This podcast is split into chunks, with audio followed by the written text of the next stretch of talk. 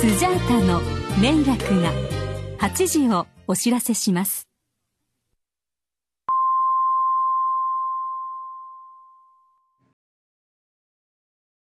今回ちょっとメールが多いんでね。あ、そうなんや。はい。なので、ちょっといきなりコーナーやってもいいですか？うん。ちょいつよちょいは討論会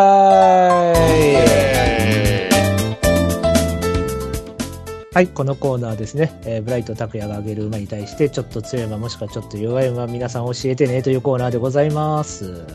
はいはい。えー今回のお題は、桜センチュリーよりちょっと強い馬でしたね。はいはいはいはい。はい、果たして何がちょっと強いんでしょうか。また拓也さん、点数をお願いします。はい。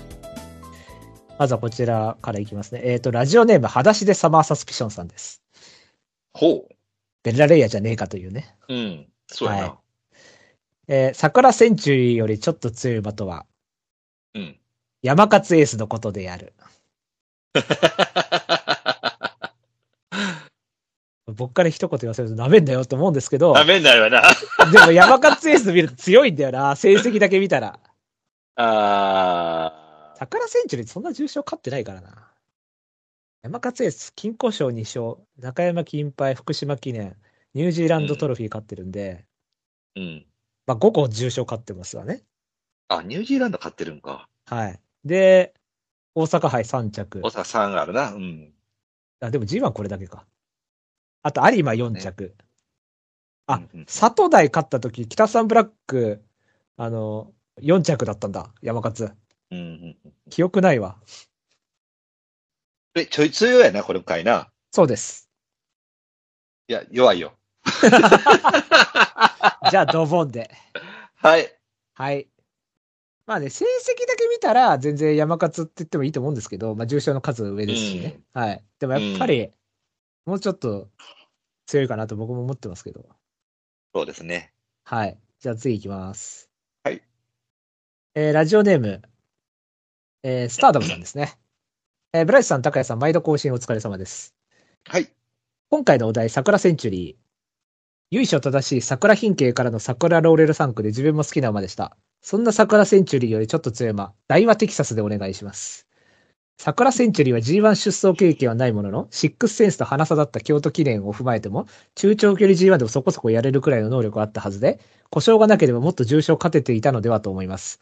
一方、大和テキサスは一見地味な印象もありますが、オールカマー中山記念を含む重賞 5, 5勝に加え、えー有馬記念ではテーモベロ名称怒涛に続く0秒13の3着の実績があり、万世決闘らしく5歳児の5連勝は相当強い内容ですし、大和テキサスをちょい強としました。判定お願いしますってことで。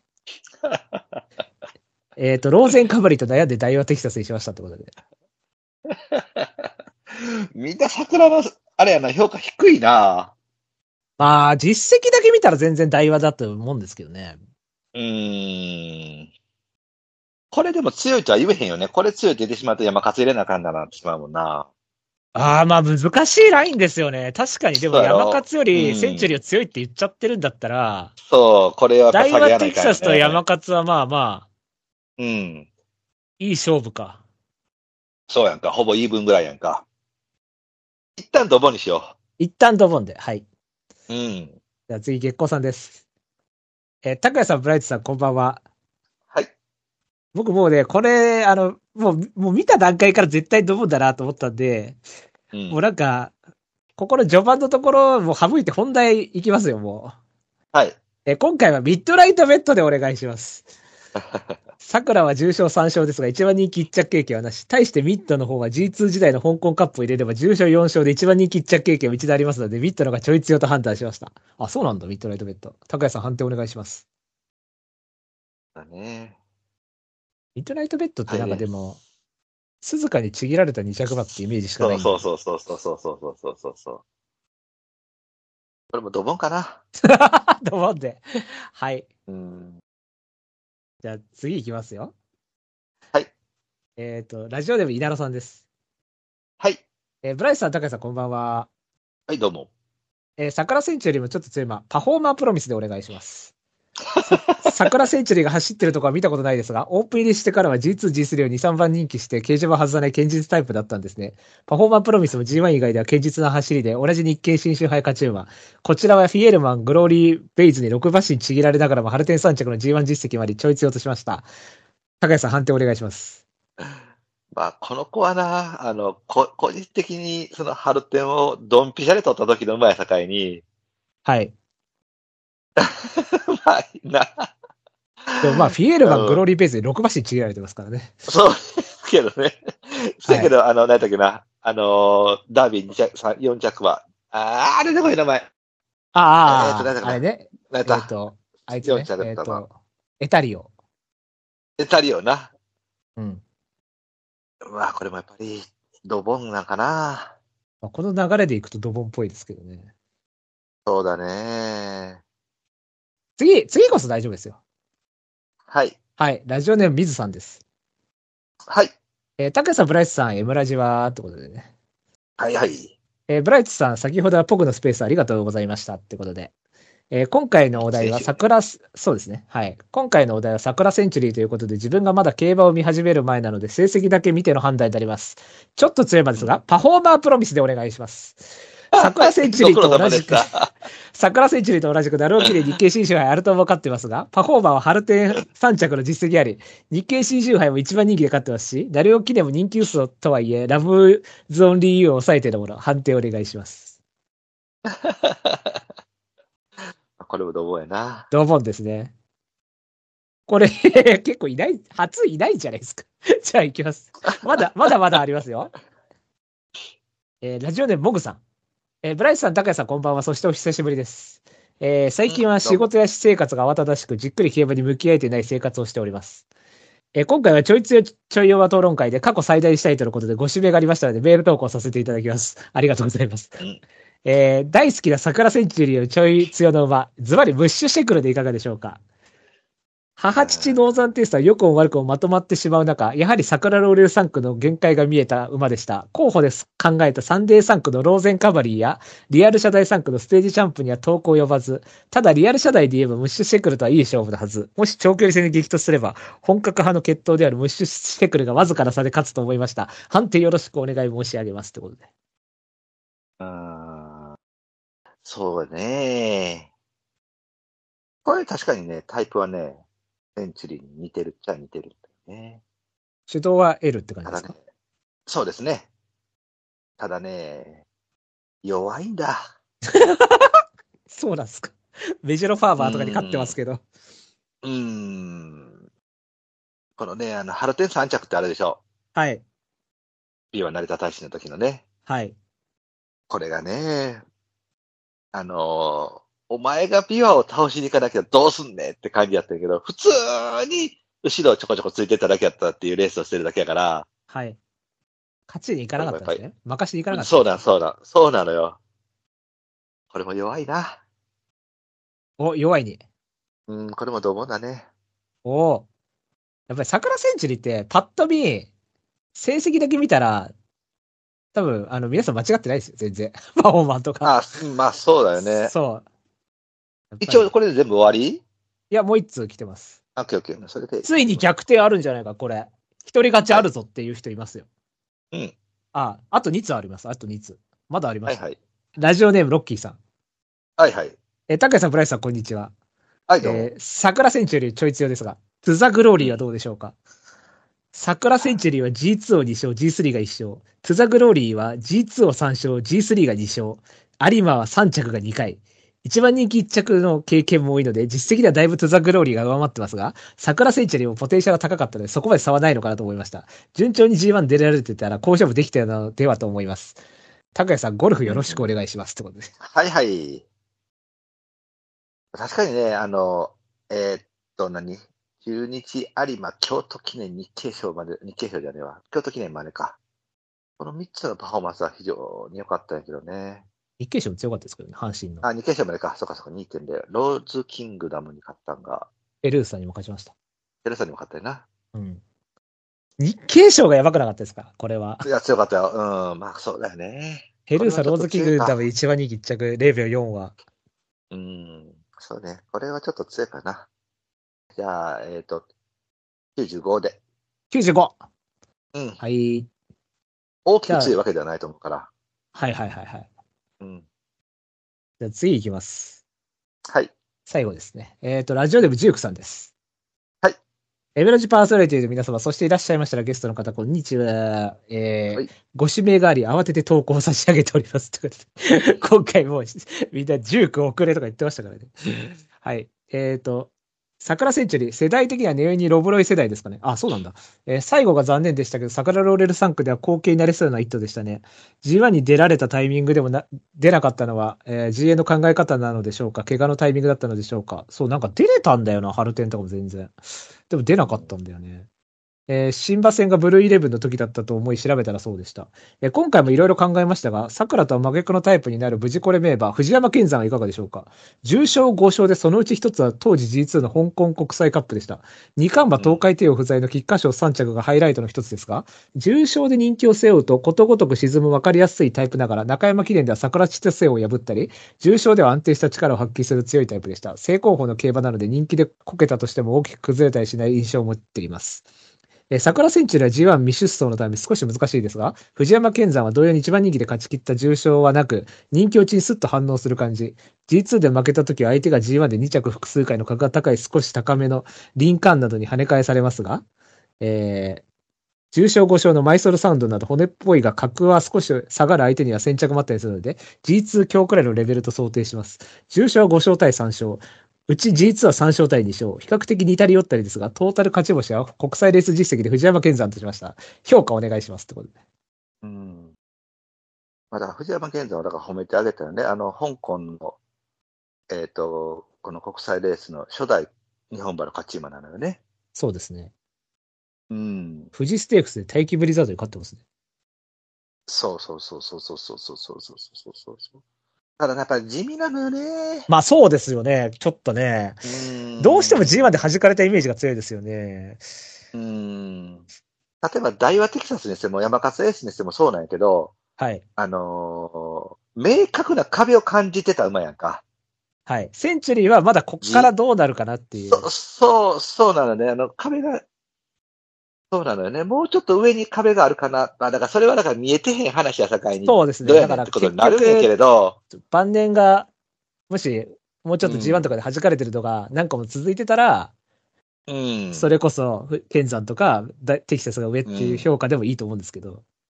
そう、だから、あのーなんていうの？本当はね、こういう募集の時に、そういうところを見ちゃいかんのやろうけれども、まあまあ、成績的にはセンチュリーには、やっぱり可能性っていうのがまだすごい感じられたいのよね。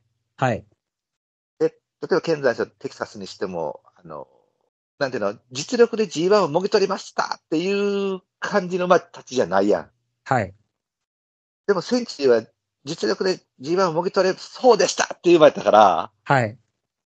えっ、と、今だったっけツーダグローリーやったっけだけが上にしたやんか。うん。だから、これは、だけはやっぱりその実力で G1 を勝てるっていう可能性があった馬やと思うのだな、グローリーは。実際負けてたら負けてたけれども。うん。だからそこのラインに、ちょっとこう見えないラインに、に他の馬が達してなかったかなっていうので、あの、テキサスとか落とせるってなってくると、これも落とさざるを得ないみたいな感じ。まあ確かに、そうなってきますよね。うん。じゃあ、ドボリンチョで。はい。はい。というわけで、今回は桜センチュリーの評価が思いのほか高くてね、皆さん苦戦したと思うんですけども。はい。だけどえでも、ね、あのーなんていうの？僕とブラッピーが見なかった桜センチュリーっていうのでやらせたら多分めっちゃ近いと思う、みんな。みんな90何点だと思いますよ。うん、そうそうそうそうそう。めっちゃ上でちょっと近いというところやと思うわ。まあ、桜センチュリーフリークなんで、僕は。うん。完全に。うん。今回でも8通もいただいたということで。ありがとうございました。過去最高じゃないですか？多分。そうだよね。発はい。注が多い、さすが多いあありがとうごいざいます。ありがとうございます。じゃあ、今回優勝はトゥザグローリーのロッキーさんです。はーい。おめでとうござい。ます。というわけで、次回のお題を。ああ。ちょっと古いところで僕が見てた時代の馬でどれぐらい？あ、じゃあ成田大使にしようか。あ、いいじゃないですか。うん。これ、じゃあ僕のも、も、模範書いたみたいな言っとく？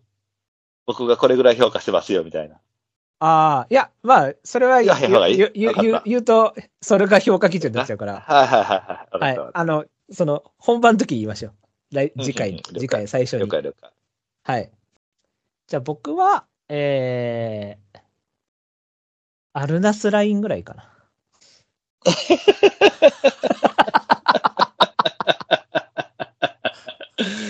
はい。アルナスラインいい馬だったけどな。ドマイヤベガ。はい。僕、G1 馬に最も近いと思ってるのはアルナスラインですからね。G2 の中で。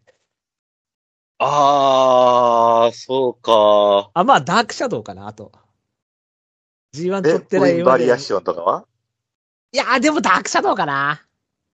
あー、まあそうか。前世のダークシャドウはそうか。まあ、距離のあれはありますけどね、ちょっと。あの、あー24とか25だったらバリアションでもいいと思いますけど、あー2000ガチ勝負だったらダークシャドウでしょ。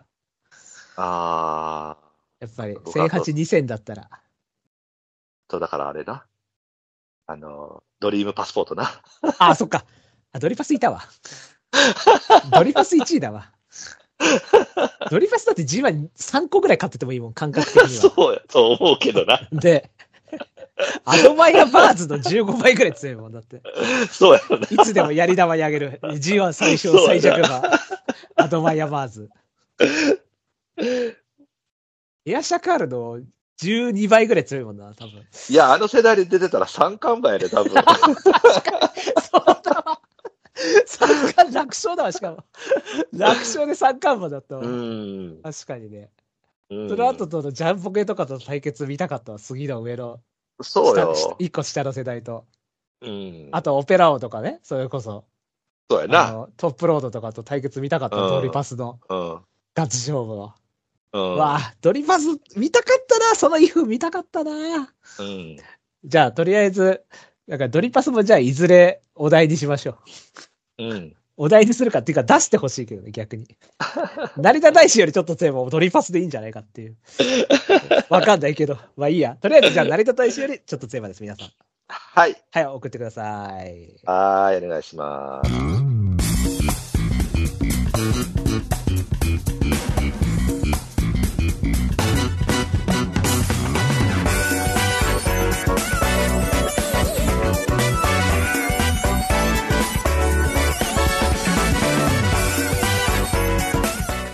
まとまり系系バスロン M ラジ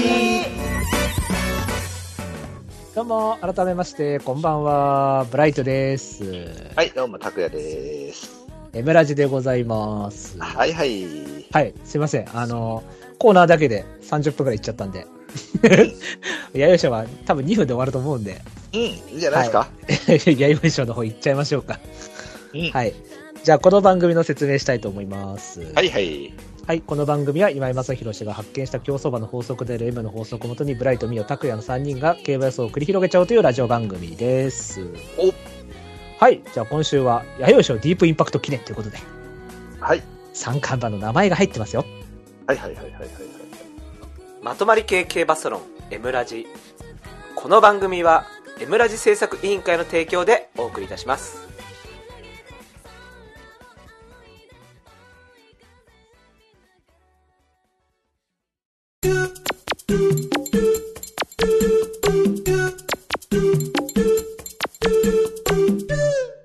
予想コーナーイエーイイエーイはい、今週の予想レースは第61回放置杯弥生賞ディープインパクト記念となっております。はい。はい、まあ、皐月賞の、まあ一番、まあ王道な前哨戦って感じですかね。まあそうですよな。はい。じゃあ、えっ、と、現時点での予想オッズがね、はい。出ておりますので、えーうん発表していきたいと思います。はいはい。えー1番人気新エペラ2.5倍。2番人気トロバトーレ3.1倍。うん。3番人気ファビュラススター7.4倍。4番人気ダノンエアズロック8倍。うん。ここまでが10倍を切る人気で、以下コスモキュランダ16.8。えーおシュバルツクーゲル20。えーおアドミラルシップ21.1と続いていきます。えー、そうなんや。へえ。こんな感じでございますね。はい。ちょっとやる気出てきたな。おなんか、嫌な予感しかしないですけどね。そんな、そんなことはないねんけどな。嫌な予感しかしないですけど。はい。じゃあ、本命を打っていきましょはーい。う。いいですか？はい。はい。じゃあ、互いの本命です。せーの、ズドン。えーブライト本命、ダノンエアズロック。拓也さん本命、新エンペラー。はい。じゃあ、新エンペラーの方が人気してるので、はい。お願いします。はいはい。えっ、とね、あのー僕はもう今回こっちに振りました。あ あえて。はいはい。あのーえっ、とね、要はだから、えーなんていうのかな。弥生賞っていうのは、その、よく皐月賞と連動しないみたいので、うん。ちょっとこう軽めでスローで流れて瞬発力でっていうのが結構まあまあまああったんやけども、最近はちょっとこう、激戦化してる感じしない？そんなこともない？そうなんですかね。しだシュネルマイスターとか2とか残ってましたからね。ああ、なるほどな。はい。まあまあ、タイトルホルダー逃げ残りとかね。なんで、あの、まあ、とりあえずそのディープがいなくなった世代でっていうのになってくるので、そのみんながみんなこう、えー、変な話、まあ、クラシック、クラシックっていうチャンスが出てきてると思うのよね。はい。うん。で、あの、謝罪ファームの系統じゃなくっても取れますよっていうような時代にちょっとずつなってきてるかなと思う思うんやわ。はい。なので、割とこう、前哨戦からやっぱり、あのーみんなガチャガチャと、その、サスキ賞の18ある椅子を取りに来ると思うのよ。うんうんうん。うん。だから、今回、えっ、と、頭数は11頭と少ないし、まあ、当然、前哨戦やから、みんな100仕上げてくるっていうわけじゃないやろうから、えー本番ほど激戦にはならないとは思うけれども、はい。ある程度、引き締まってくるかなというイメージがあるのよ。はい。うん。そうすると、やっぱり G1 からのダウン戦で、で、この馬やっぱり自分から勝ちに出ていける馬でしょ。そうですね。じ体力あるから自力勝負できるんじゃないですか？うん。だから、やっぱりちょっとこう、引き締まった方の流れに触れた瞬間にこれやと思う。僕、この馬ね、多分今年サツキ勝つと思うね。僕だから、エイシンチャンプみたいな感じかなと思って、強い。えー、身長ああ、いや、そうそうそう、イメージはそんでいいと思う。うん。そうそう。うん。だスローとかになっちゃうと、サンデーチームに負けちゃうけど、そう。だから、僕はもうそっちに行くなら、いや一緒やね。ダノンエアーズロックでええと思うね。か、トロバトールがどっちかやと思ってんわ。はいはいはい。うん。だから、そっちに振らへんかっただけやね。どっちかっていうとでも、弥生賞はこっちに勝たしといて、そうだ本番、新エンペラー。っていういや、ほんい方が、や、そうそう、そう。だから本当はそうなのよ。はいはいはいあの、ここで4着とかにスローで切れ負けして、みたいな感じ？うんうん。で、本番で、あの、ちょっと人気落ちて、まあ、CK っぽいドンとっていうパターンやと思うんだけど、ちょっとやっぱり最近、関取みたいな感じで来てるイメージがあったから、えー前哨戦から少しタイトになってくるかなーっていうふうに見たので、うんえっ、と、これをととりあえず、一番上に振ってっていう感じでいきたいと思います。まあ、僕は対抗なんですけどね。これは結局、だから位置もある程度取れるし、その、なんか、仮に別にドスローでも、うんある程度自力で動いて残せちゃいそうな強さは持ってると思うんで、うん。あの、多分スローだったら多分ダノンの方が適性は上だとは思うんですけど、うん。うん。ただダノンもダノンで、まあうん、これから話しますけど、まあ、モーリスファストネットロックで、これプリモシーンの下なんで、うんだから、そんなに超スローがいいっていうタイプでもないと思ってるんで、そもそも。ああ、なるほどね。うんはい。だから、これたまたま東京で2回やってるけど、別に中山とかでも全然いいんじゃないかなと思うんで、うん。ただマイルぐらいのがいいかなっていう感覚ありますけどね、ほ最終的には。はい。ただまあ今は2000でもいいだろうって感じですけど。はい。というわけで、まあダノンは上にしたんですけど、まあでもシエンペラは、だから仮にだから、まあ超スローだろうが超ハイペースだろうが、ある程度位置はもう確確実に3番手、4番手ぐらいにはいて、自力は持ってるんで、うん。あの、ホープフルとかも早め抜け出しで競馬してたんで、そうやね。うん。そう、だからあれができちゃうか、できる馬だから、うん。でむしろ混戦の方がもっといいっていうタイプなんですけど、はい。そうです、ね。まあだからここでも2ぐらいにはまとめてくるんじゃないかなっていう感じうん。で対抗。じゃあ僕、ダノンはい。これはね、多分これも相当強いなと思ってて、まあ、ええ馬やね、これもね。シンバがまあやや重で、2戦目は両馬場で、まあ上がりがうん35秒2と32秒7どっちも勝ったんで、そうですね。まあ、ショート数、ショート数なんで、厳しい経験は全然してないっちゃしてないんで、うん。ですけど、ここも結局11頭なので、うん。ここやりすぎて本番こけろ、内枠でこけろとか、まあいろいろ考えはあるっちゃありますけどね。だからここまでは多分いけるんじゃないかな。うん。うん。はい。ただ、まあ、モーリスとファファストネットロックって考えたら、うん。将来的にはなんか、阪神マイルとかめちゃくちゃ強そうですけどね、なんか。中山マイル、阪神マイルとかめっちゃ強そうですけどね。うん。うん。僕はでも東京が本質だとは思わない。そうだよね。だって、新馬戦とコンマ1秒しか変わらへんやろ？結構新馬戦で、それをアイアイビーはう。もう遅すぎ。そうよな。だからそう。あれ別にある程度能力あれば誰でもあれぐらい出せます。うん。うんうん。うん結局レガレイダーだって32秒7だし。そうよね。そうそうそう。拓也さんは？僕もこれ強いとは思ってます。あの、そんなに弱いとは思ってないですし、強いと思ってるんで、全然これの単身、今、8倍か9倍ぐらいある？8倍。で、そっちに振っても全然いいと思うんですけど、まあ、要はさ、えーっと、2回小投数で、前回はもうスペシャルスローからの上がりのレースをしてるんで、やっぱり質が変わってくることは間違いないと思うんで、はい。その質代わりに、その経験値のなさが、その実力でカバーできるのかどうかっていうのがちょっと疑問やったので、はい。今回は評価を下げたっていう感じです。じゃあ無印ってことですね。あ、無印です。僕も2度、2度しか打ってないんで、印。あ、なるほど。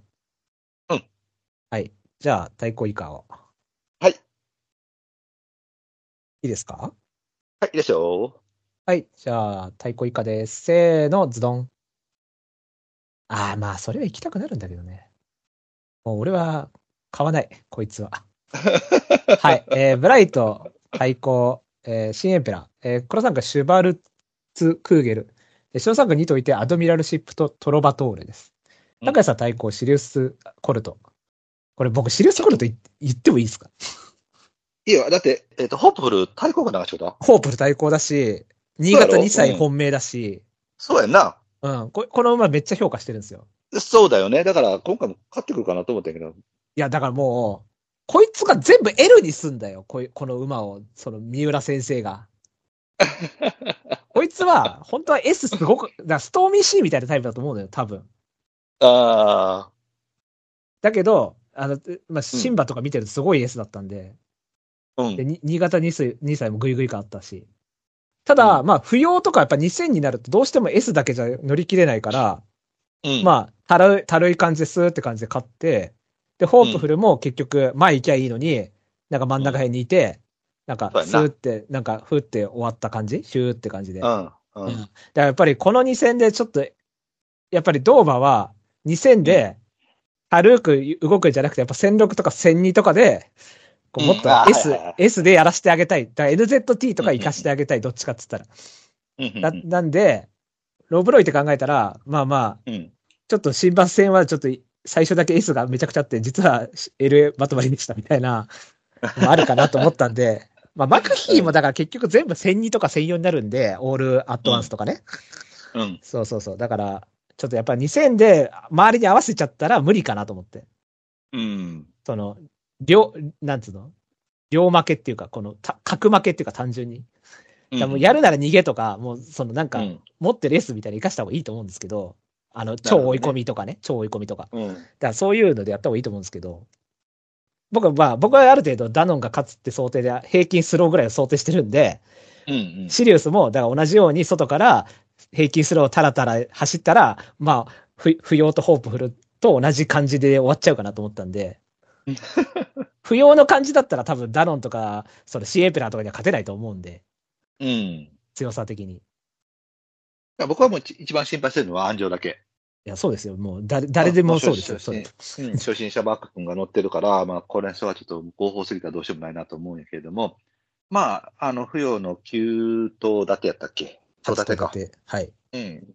を圧勝してきて、えー、圧勝したっていうことはこう、そういうレースが良かったっていうレースになってくるから、やっぱり16頭立て G1 ってなってくると、ちょっとやっぱり、あの、リズム保っていいかなって、僕、評価してなかったと思うな、ホーブフの時では。はい。だからその内容から考えたら、コンマ6秒の6着っていうのは、あの、その、あの乗り方から考えたら、馬自体は強いかなってやっぱ思ったのよ。はいはいはいはい。うん。えー、新潟2歳の動きであったり、まあ、新馬戦のその福島のああいう、えー戦にで頑張れてるところっていうのを見ていると、まあ、ある程度前向きさもあるし、体力もそこそこ、僕としてはありそうな気もするので、まあ、ロブロイなんで、多分、一定時速のタイプの馬やとは思うので、はい。えー今回その、休み明け、ダウン、で、頭数減ってなってくると、この馬としてはその、楽には感じやすい臨戦かなと思うのよね。はいはい。うん。だから、えっ、と、普通に僕は評価してもいいかなと思ったので、あの、一連のその経験値から考えてね。うん。うん。まあ、単勝ってなるとちょっと厳しいかもしれへんけれども。だから、もう今回はそのダウン組2頭、ホープフルのからのダウン組2頭を、まあ、1頭ね、あの、アドミラルおるんやけども、間に中分けがわからんの使ってはったんで、はいはいはいはい。うん、そう考えたら直行できたこの2頭を、あの上2頭で取って、あ、トロバトーレつけ、追加してますね、なんか。一応ね、あの、ちょっとこれだけちょっと悩んでんね。これは、なんか別に切ってもいいと思いますけどね。僕は結局、なんかこういう時のルメールって、3ぐらい残しそうだなと思って、それは、めめんどくさい感じ。あの、ハボタンのさ、レースがさ、確かに9頭立てやなんやわな。はい。で、まあいろいろとわーわーわーわーとは思うんだけど、結構ゴール前ガチャガチャガチャガチャしてたのよね。そうですね、うちからね。うん。それを真ん中ちゃんとこじ開けて出てきたし、で、そのまま開けて出てきて庭師に突き抜けたっていうことを考えたら内容的にはやっぱ悪くないし、はい。で、中山の2000メーターで考えたら、まあ条件的にも別にそんな楽な条件のところを走ってるわけじゃないから、あの、量とかスピードオンリーを問われるようなところ。はい。これでもよく考えたら、でこ、ここある程度来て、皐月賞うん1008以下実績ゼロ、凡走っていうパターンなんですかね。シンエンペラ一応シンバ1008持ってる、ダノンヘアズロック1008持ってるから、いかにも2000実績しかないコケマッセはトロバトーレですよね。ああ、そうですね。はい。なんか、ああとはまあね、安城が安城なんで、まあ、間入られるならこれなんかなっていう感じかな。じゃあ押さえとくか。え、印つけてるやん、それだと。うん、まあ、か買う買ってるんですけどね。いや、最初うん切ろうかなと思ってたんですよ、もともと。うん、うん、うん、うんうん。うん。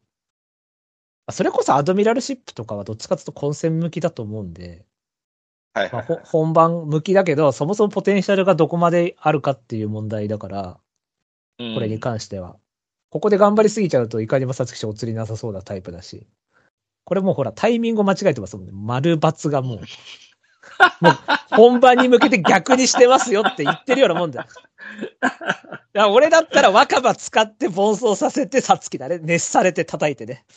サニー・ブライアンみたいな感じでね。こう、弥生でし権利取ってんのに若葉使いますみたいな。からので。こういうのはでした方がいいでしょ。ゴールドシップだし。うん。はい。まあ僕最後で言いますけどね、アドミラル。チップ。ああ、はいちょっと待って。シュバルツが一応上か。うん。これ逃げられなかったら逃げ馬的な感じで、内側から逃げるのこれかなと思ったんで、ああ、なるほど、なるほど。はい。これは他にあんま逃げ馬が見当たらなかったんで、そうだよね。うん。ダノンも多分本番見据えたら抑えたい口。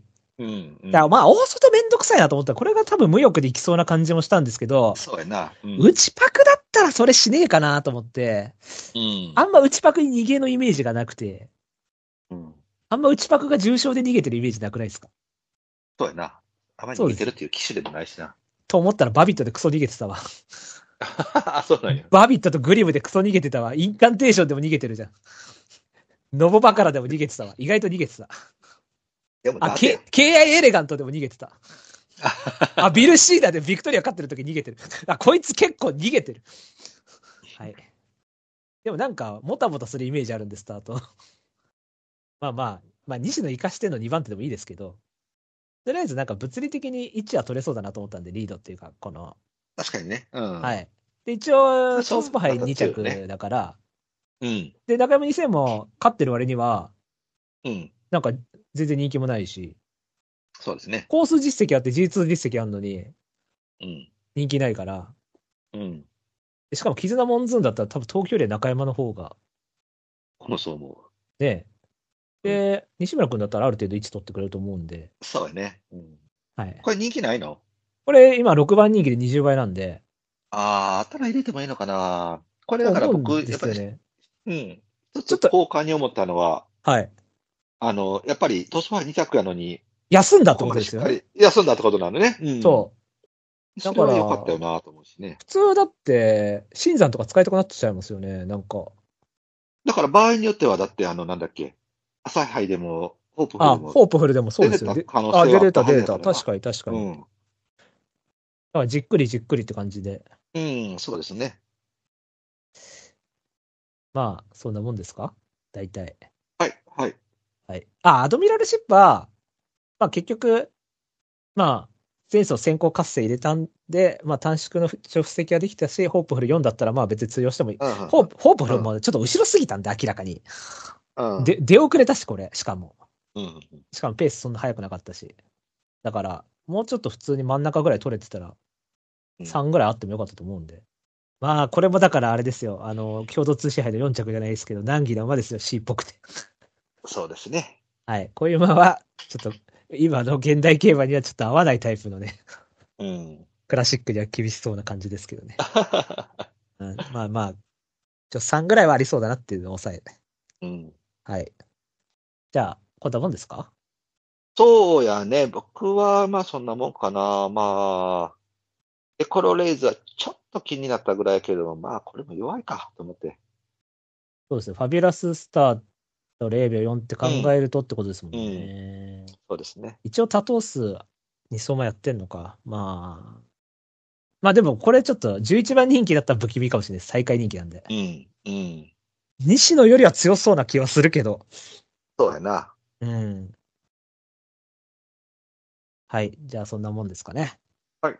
はい。じゃあ、えーおさらいしていきたいと思います。はいえーブライト本命、ダノンエアーズロック。えー対抗新エンペラー、えー黒三角シュバルツ・クーゲル。えー白三角にといてアドミラルシップとトロバ・トーレです。高谷さん本命、新エンペラー。えー対抗シリウス・コルト。で、悩んでるのはトロバ・トーレです。そうで頭しばらく空気でもちょっと悩んでるね。今の感じで次行くとね。あ、そうですね。あの人気もなさそうなんで。はい。うん。これは多分、逃げてくれそうみたいな。はいはいはい。はい。じゃあ、エンディングいきましょはい。エムラジ未公開ジングルう。そう僕のその友達に、京平って名前の子がいて、うん。連絡取って明けましておめでとうみたいな連絡して、京平って馬出るよみたいな話してたんですよ。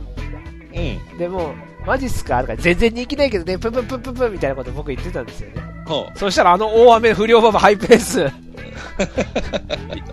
何なんですか？ドンで。広報ズドン。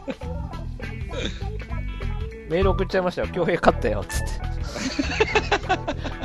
買っとけよかった、みたいな。はい。まあまあ、逆逆ああいうのはちょっと今後拾っていきましょやっていきましょう、ああいう。ストーミーは C いみたいな馬を拾っていきましょう。う。そうですね。SK のグイグイ感ある馬ね。ぐいぐいがあるわ。はい。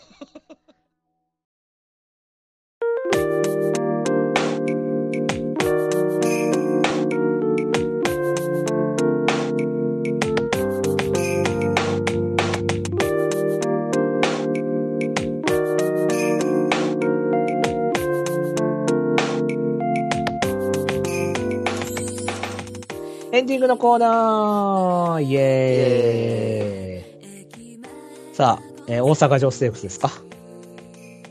まあでも P 杯は多分勝つとは思うんだよね。っていうかね、P 杯の使い方は本当プールビルに通ずるものがあるんで、もったいないよ。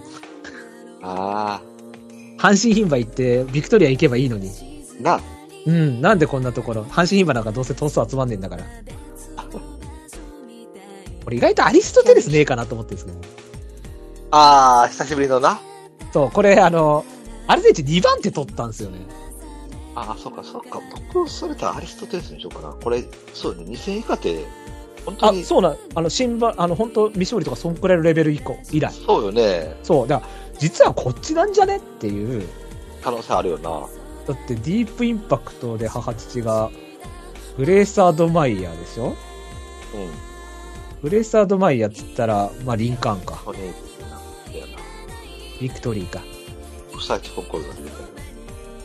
あなんか2000以上の方が良さそうですけど。でも一応、このまあ、あの、マイル、マイルで一番人気1着あるんで、2000名に。うんはいいや、でもまあ、こういう馬にして、に関してはそういうところへ一回掘り込むのもええんちゃあ、そうそうそうそう。あの、仮にここでダメでも次の2戦ぐらいが楽に感じそうだしね。なんか。うん。そうそうそう。まあでももう、でもこ、ここ1008使ってもダメだったらもうダメだと思うけどね、57で。まあな。ね。でも、ノリさんだしさ、なんか、ノリさんが乗るって面白ああ、いじゃん。でもそう。ああ、レジット被るんか。ハイヤーゲームと被るか。ハイヤーゲームで、ハイヤーゲームで、あの、いきなり、今まで、ハイヤーゲームって2000以上ずっと使ってたのに、1008のあの、ナルオ記念で短縮なった瞬間。ナロキンってカシオペアじゃなかったっけ？いや、カシオペアはまくりのレースね。あ、まくりか。そっかはい。その前、その後かなぐらいに、なんかずっと2000以上使ってたのに、いきなり短縮でポンって来たんですよね、ナルオ記念。1008。ないんで3、三からかな？や、1ですよ。勝ち切ったんですあよ。、そうやあ、勝ち切ったんや。あの、3はその、カシ、あの、カシオペアじゃなくて、あの、宮古路、宮古路行くだっけ？あ、あーカシオペアか。そうそうそうそう。あの、まくったやつで、竹豊が。はいはいはいはい。はい。あれで活性入れてのっていう。だからアルゼンチンで活性入れての、そう、あ、それこあそ、れあれ、ハイヤーゲーム、アルゼンチンからの短縮ショッカーダルオ記念ですからね。うん。だから、これに近いっちゃ近いですよね。東京25から、クラシックに逃げ走った馬が、ちょっと不審っぽくなってて、アルゼンチン先行からの短縮ショッカーっていう。しかもダウンっていう。なんかメンツ見たら全然あるよね。だって、おにゃんこぽんも結構前走、あれって感じだったし、うん。グラティアスは激走後だし、うん。グリューネはちょっともっと重いとこ良さそうだし、だルージュステリアはまだちょっとやる気残ってると思うんで、うん。これは多分2、3ぐらいには来そうだけど、そうやな。まあその辺ぐらいよね。で考えたら別にアリストテレス全然ありますけどね。うんク。ソ、クソダウンで。そうですね。まあでも、ここラストチャンスな感じありますね。そうやね。サムシングエルスな感じありますね。振る。さよならじゃないでおなじみのね。嘘、嘘つきでおなじみのサムシングエルス。はい。じゃあそんな感じですかね。はいはいはいはい。はい。じゃあ、お知らせいきたいと思います。えーこの番組では皆様からのメールをお待ちしております。えーコーナーいっぱいやってるよ。えーちょいつよちょいやプロン会。今回、8つもいただいてありがとうございました。はい。えー次回は、成田大使よりちょっと強い馬。どのあたりを皆さんが出してくれるのか、はい、楽しみにしております。えー他にもコーナーいっぱいやってましてね、あの、今、あの、馬ビアの泉を大盛り上がりなんで、はい、そちらの方にもよろしくお願いします。はいはい。メールはですね、番組ブログのトップページにお便りコーナー紹介というところありまして、そこにメールフォームがあるんで、そちらからよろしくお願いします。はい。メールを採用された方でステッカー欲しいという方は、住所、郵便番号、氏名も添えてくださいね。それでは、そろそろお別れといたしましょう。えーお相手は、とりあえずまた、トムヨさんたちと麻雀行くことが決まったブライトと。えっ、と、iPhone15 のおすすめアクセサリーをまた皆さん教えてください。メールで待ってます。拓也でした。ありがとうございます。DM とかじゃないんだ。メールなんですね。はい。アットボーダフォンのアドレスね。ボーダーをちゃうよね。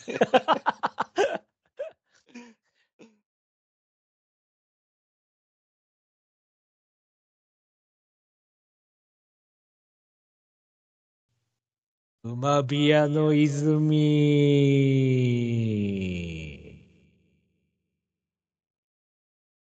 はい、えー歌おうかと思ったんですけど、長くなるんでやめときましょう、今日は。はい。はい。えーこのコーナーですね、えー競馬界の常識を、あえて間を空けて、トリビアの泉風に読むというコーナーです。うん。当たり前なことなら当たり前なことほど兵が多いというコーナーでもあります。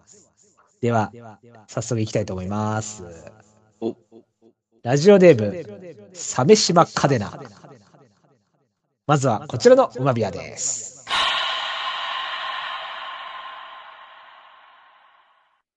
D1 を6勝している横山武史は、めっちゃ若い。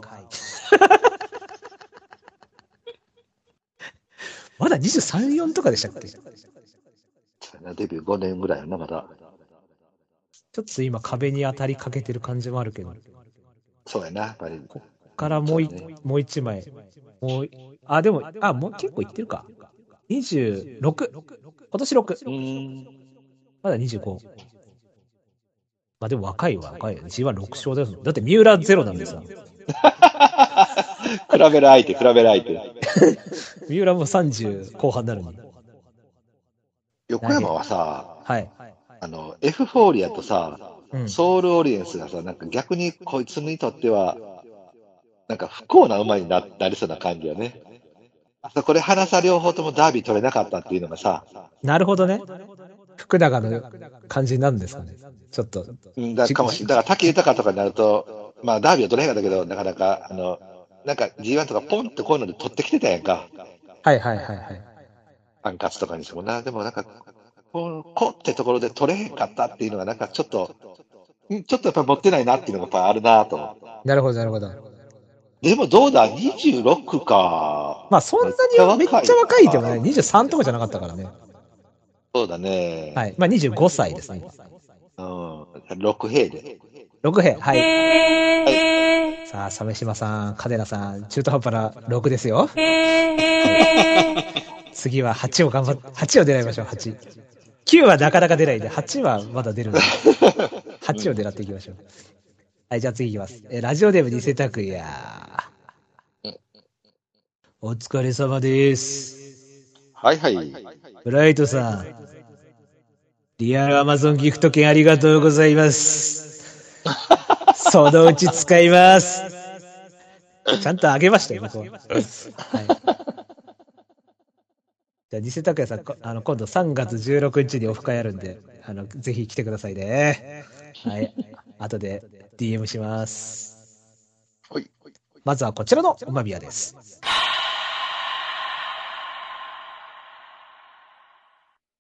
JRA は昔 NCK だった。あ、日本中央競馬会ってことか。えー。ジャパンレーシングアソシエーションじゃなくてってことか。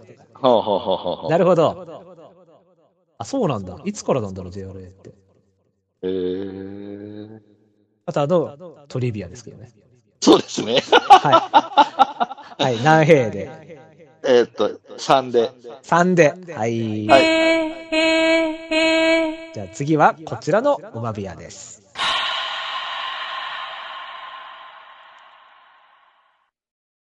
昔の勝負服は、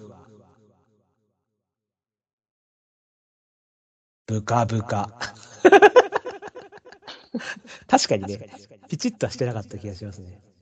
そうよね。確かにそうだよね。うんうん。これは当たり前側になるのかな？どうなんだろう。うでもまあ、一般的な人からしたらちょっとトリビアになってる感じもありそうますやな。なまあこれもだ4やね。ね。中途半端。4。うん。じゃあ、まだありますよ。うんえー。次はこちらのうまビアです。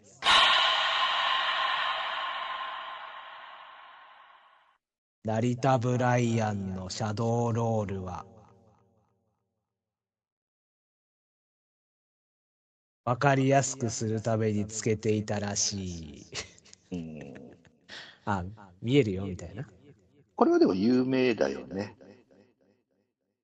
成田大成もつけてましたよね、シャドーロール。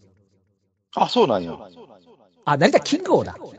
あ、キングオーな。はいはい。キングオーつけてたね。そうだ。成田ブラインになんかすごい似てたんですよね、キングオー。最初出出始めの時ね。ちょっとうん。クラシックも期待されてたし。そうだそう。ですね。成田ブラインのモノマネみたいな感じで、うんなん。かシャドーロつけてたの、なんか、なんかで見ましたよ。何これで兵もどうなのな。知ってる人は知ってるし。いやー、まあ今の人成田ブラインはそんな知らないですからね。そうだね。はい。これもじゃあ、いやー、これはじゃあ、5にしよ5にしときましょう。はい。う。うん。あれですよね。このコーナーで5っていうのが一番省むべき兵の数ですから。ど真ん中ということで。はい。偽拓生、いつもありがとうございますね。はい。えー盛り上がらなかったらすいません。ちょいちょい必死にネタ考えますってことで。いや、いや盛り上がりましたよ。LCK が、あ、そうなんだと思って。いや、じゃあトリビアの方のコーナーやれよってなってますけどね。そっちで盛り上がってんのか、お前ってなりますけど。はい。そんな感じで、あの、このコーナーは1通から読むんで、皆さんください。はーい。